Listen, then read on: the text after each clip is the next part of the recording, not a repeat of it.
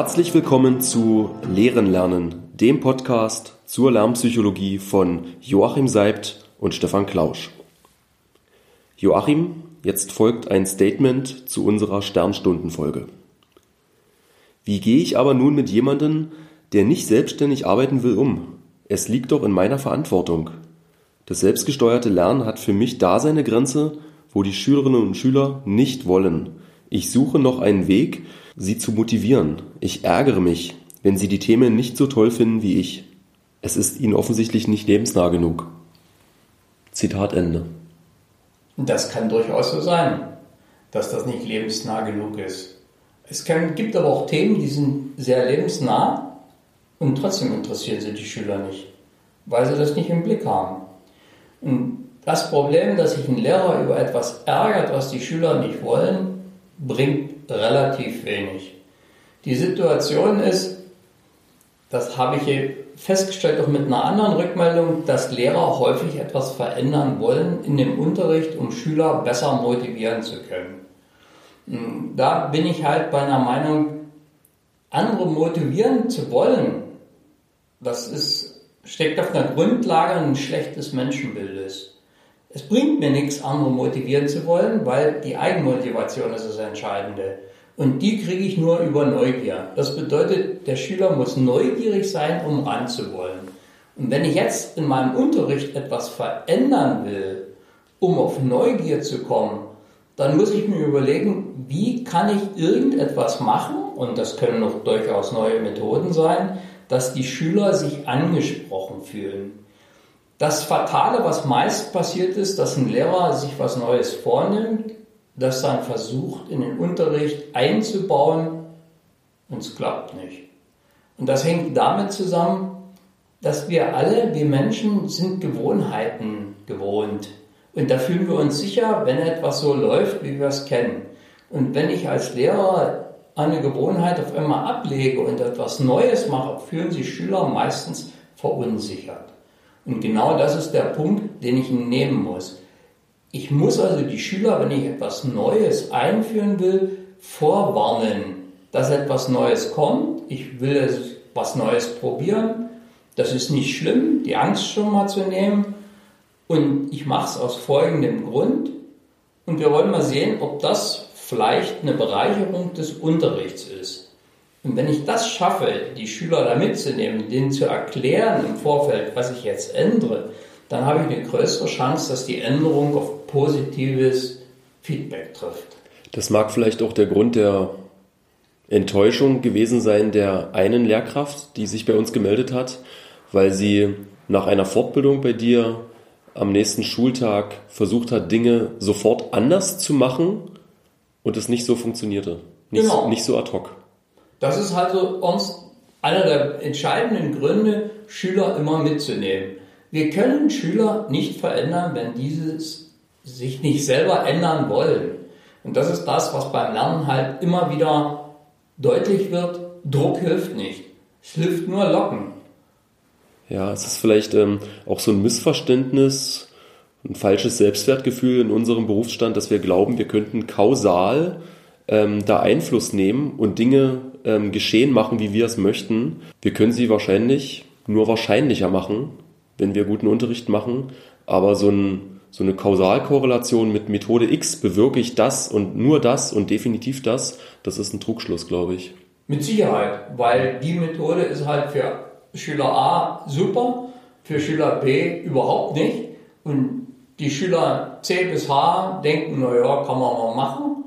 Und das ist eine Situation, dass wir nie alle zufriedenstellen können. Nun ist die Lehrkraft mit dem anfangs verlesenen Statement äh, äh, ja verärgert, enttäuscht, so hat sie es ja beschrieben. Ähm, ich bin froh, dass sie, dass die Schülerinnen und Schüler ihr nicht gleichgültig sind, weil das kann man ja auch oft beobachten an prekären Schulen, dass man wie resigniert und aufgibt. Sie hat hier noch Verärgerung und zeigt aber gleichzeitig noch, dass sie, dass sie nochmal nachsteuern möchte. Wie können wir denn nun Veränderungen wahrscheinlicher machen? Welche Möglichkeiten haben wir denn, um Schüler so für dieses selbstgesteuerte Lernen zu öffnen?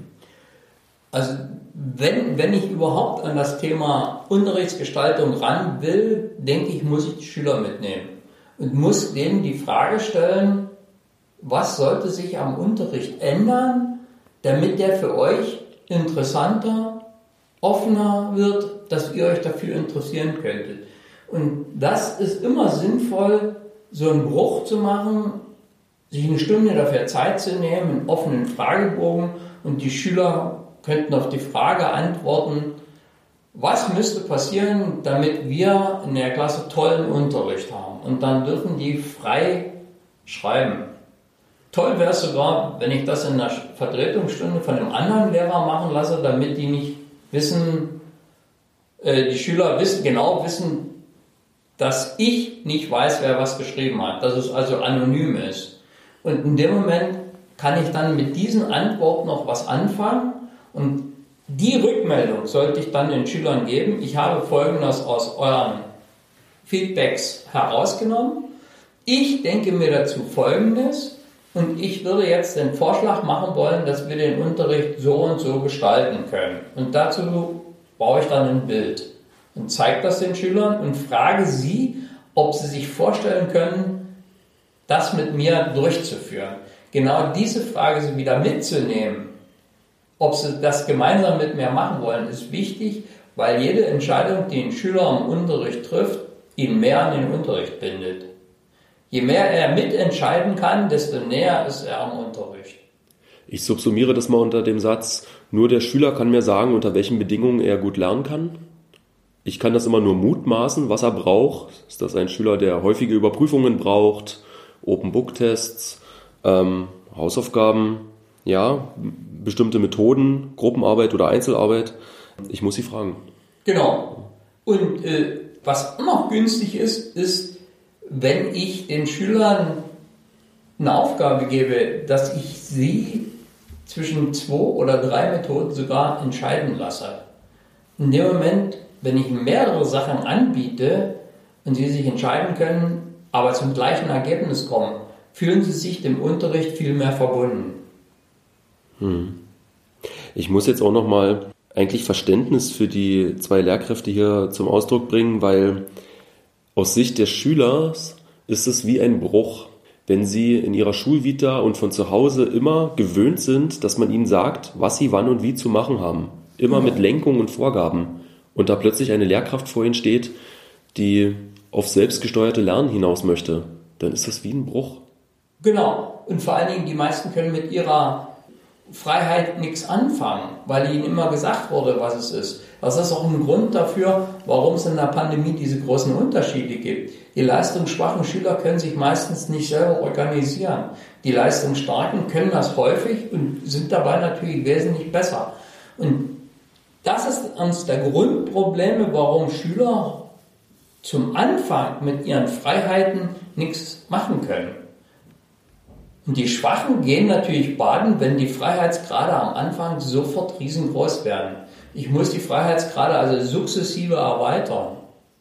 Das Verständnis für diese Unterrichtsform mit den Freiheiten geht natürlich auch gegen Null, wenn die Schüler das bei der Lehrkraft selber nicht spüren. Also wenn die Lehrkraft, das möchte ich damit sagen, selbstgesteuertes Lernen anbahnt, so wie wir das in der Sternstunde vielleicht äh, skizziert haben, mit Selbstvergleichsmethoden und die Lehrer, Lehrkraft nur vorne als Ansprechpartner, die Lehrkraft aber sonst immer sehr lenkend agiert und den Schülern wenig Auswahl lässt, das ist für die Schüler dann auch nicht glaubwürdig. Und dann würden sie es wahrscheinlich umso weniger auch annehmen. Äh, es geht nur dann anzunehmen, wenn der Lehrer im Vorfeld erklärt, dass er jetzt die Freiheitsgrade wirklich eröffnen möchte. Also, weil das bedeutet ja, ich habe an sich eine Treppe mit einem schmalen Geländer und auf einmal sage ich, die Geländer fallen weg. Das ist doch völlig klar, wenn jemand die Treppe hochgehen will, dass der auf einmal anfängt rumzueiern, weil er nicht weiß, ob rechts oder links er Halt kriegt. Wenn ich das langsam mache, kann der natürlich auch langsam da hochgehen, ist er dann gewohnt, eventuell die Treppe auch ohne Geländer hochzugehen, wenn erst eine Seite weg ist und er hat noch eine andere zur Stütze. Ja. Ja, und vielleicht als letzter Punkt, vielleicht ist es auch ganz wichtig für uns in unserem Job zu erfassen, dass unser, unser Einfluss manchmal auch einfach begrenzt ist. Ja. dass wir es wahrscheinlicher machen, indem wir langsam sukzessive Begleitung geben und in den Freiheitsgraden, aber dass es immer Schüler geben wird, die unter ihren Entscheidungen dort nicht mitgehen. Und das ist genau der Punkt, dass ich bei diesen Schülern dann immer wieder zur Verfügung stehen muss, der, unter dem Titel Coach, dass ich weiß, wer ist das und dass ich denen dann Hilfe anbiete. Das Problem ist nur, dass ich als Lehrer die Hilfe denen nicht aufdrücken darf, sondern ich muss sagen, ich bin bereit, dir zu helfen, aber du musst die Hilfe wollen. Und wenn du die Hilfe nicht willst, kann ich dir nicht helfen. Also sie müssen sich schon selber melden. Ich sage, hier bin ich und jetzt komm. Wenn er nicht kommt, kann ich nichts machen.